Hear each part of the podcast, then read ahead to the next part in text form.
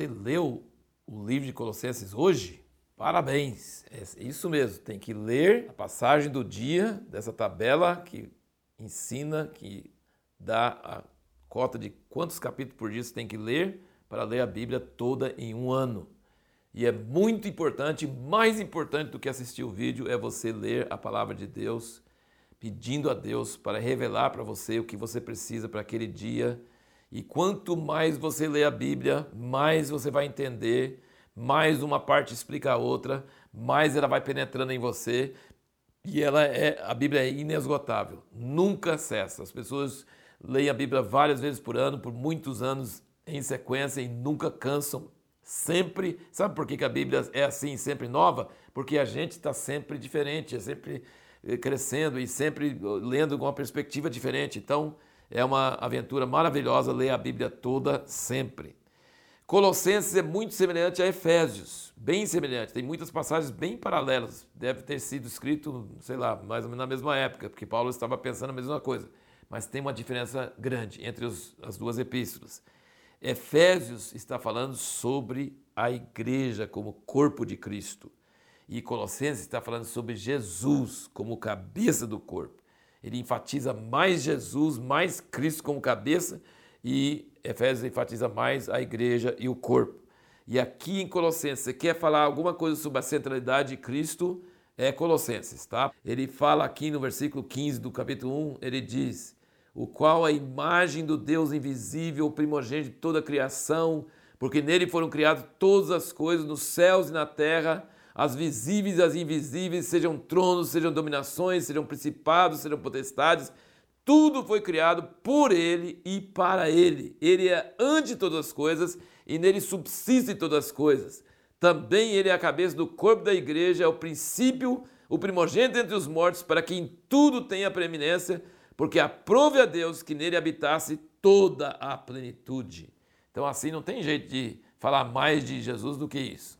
E Paulo está, assim, é, enfatizando demais a pessoa de Jesus, porque essa igreja em Colossos, ele não tinha visitado pessoalmente, era algum outro obreiro que tinha pregado lá, eles tinham convertido, mas ele estava sabendo que eles estavam sendo é, contaminados por duas coisas pela filosofia grega que foi dando aquele negócio de gnosticismo, que é a luz e a iluminação e a inteligência, a sabedoria, conhecimento, e só os iluminados entendem as coisas, aquela coisa, e por isso que você vai notar que aqui no livro todo ele fala de conhecimento e de sabedoria. Por exemplo, aqui no capítulo 2 ele fala: Pois quero que saibais quão grande luta tem por vós e pelos que estão em Laodiceia, e por quantos não viram a minha pessoa, para que os seus corações sejam animados, estejam unidos em amor, enriquecidos da plenitude do entendimento para o pleno conhecimento do mistério de Deus, Cristo, no qual estão escondidos todos os tesouros da sabedoria e da ciência. Então ele está querendo dizer que não é filosofia e nem iluminados, sabe? E, e filosofia sim, humana, mas é a pessoa de Jesus. Nele está escondido todos os mistérios da sabedoria de Deus. E aí ele mostra também que tem outro perigo que é os judaizantes também, como todas as igrejas estavam falando que aqui no versículo 4, 2, dando sequência aqui, ó, digo isso para que ninguém vos engane com palavras persuasivas. É, versículo 8, tende cuidado para que ninguém vos faça presa sua por meio de filosofias e vãs sutilezas.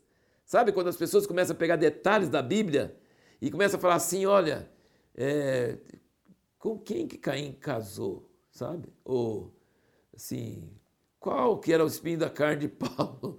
Ou assim, quando as pessoas começam a pegar detalhes da Bíblia, como que foi aqueles que foram ressuscitados é, antes de Jesus, quando Jesus morreu e as sepulturas foram abaladas, e quem foram aquelas pessoas, ou para quem Jesus pregou quando foi para os espíritos de cadeia. Quando a gente pega detalhes, que a Bíblia tem muitos detalhes que deixam a gente meio com parafuso, mas são detalhes, você não entende, deixa para lá. Não são a ênfase da Bíblia. Então ele fala assim: cuidado com vãs sutilezas, segundo a tradição dos homens, segundo os rudimentos do mundo e não segundo Cristo. Entendeu? Ele está falando assim que é coisa muito diferente. E depois ele fala aqui, é, versículo 16: Ninguém, pois, vos julgue pelo comer, pelo beber. Tá? Você só pode comer certa coisa. Crente não pode comer isso, não pode beber aquilo. Por causa de dia de festa, de lua nova, de sábado. Tem que celebrar essa festa. Versículo 20 ele fala: Se morreres com Cristo quanto aos rudimentos do mundo, por que vos sujeitais ainda a ordenanças, como se viesse no mundo, tais como não toque, não prove, não manuseis, as quais todas vão de perecer pelo uso, segundo os preceitos e doutrinas dos homens. Ele fala assim, vocês estão perdendo o principal, Jesus. E, e sujeitando de novo a leis e regrinhas e filosofias e sutilezas. Para com isso, entendeu? Então ele está muito forte sobre essa questão de que Jesus e só Jesus é suficiente para nos libertar da carne, do pecado e das coisas, e nós não precisamos de mais nada, não precisamos de mais nada. As pessoas não conseguem obedecer mesmo os preceitos da lei, e aí, sabe o que, que o judaísmo tinha? A circuncisão, tem que circuncidar. E o que, que Paulo fala aqui? Versículo 11. No qual também fosse circuncidado com a circuncisão não feita por mãos, nos despojar do corpo da carne, a saber, a circuncisão de Cristo tendo sido sepultados com ele no batismo, no qual também fosse ressuscitado pelo fé no poder de Deus. O que é a circuncisão nossa? É o batismo.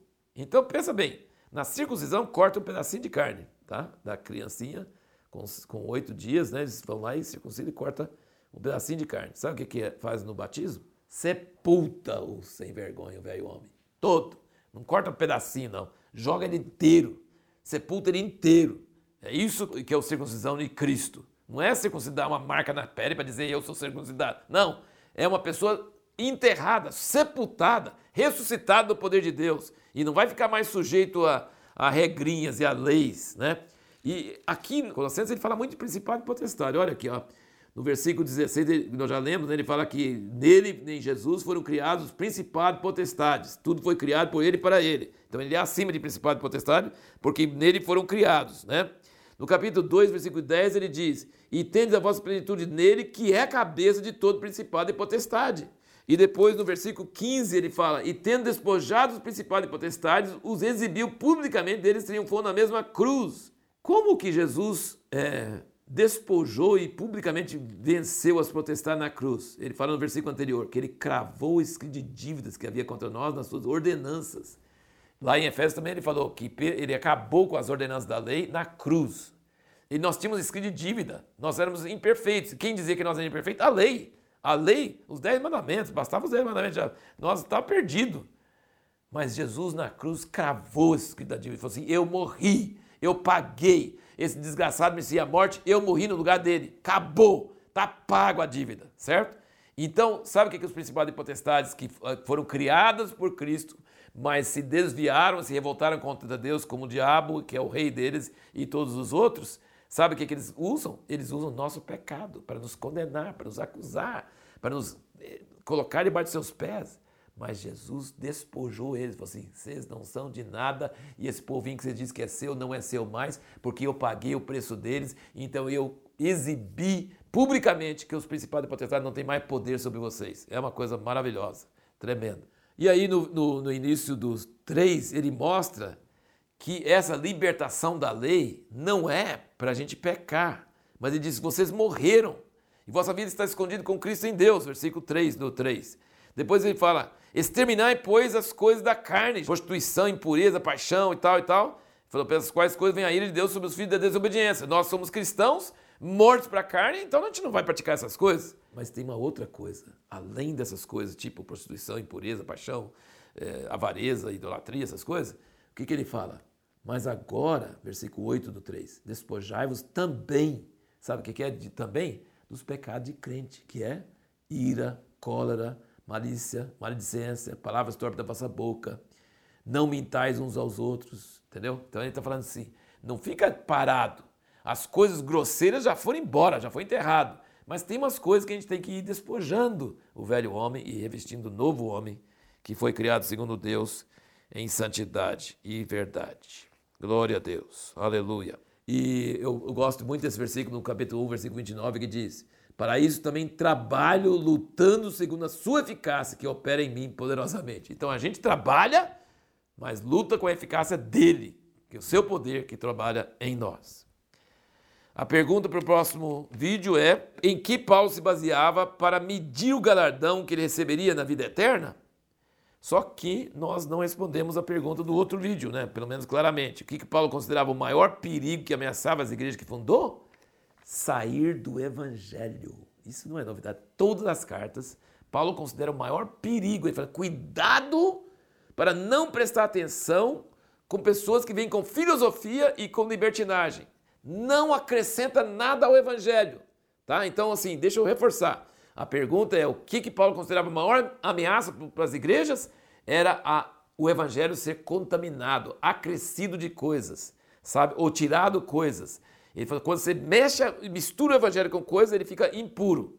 Esse é o maior perigo. Por isso que ele escreveu as cartas, para que o evangelho ficasse puro. Ainda bem que ele escreveu essas cartas para que nós soubéssemos qual é o evangelho puro. E a pergunta que nós vamos fazer para o próximo, então, em que, que ele se baseava para calcular a recompensa que ele ia receber na vida eterna?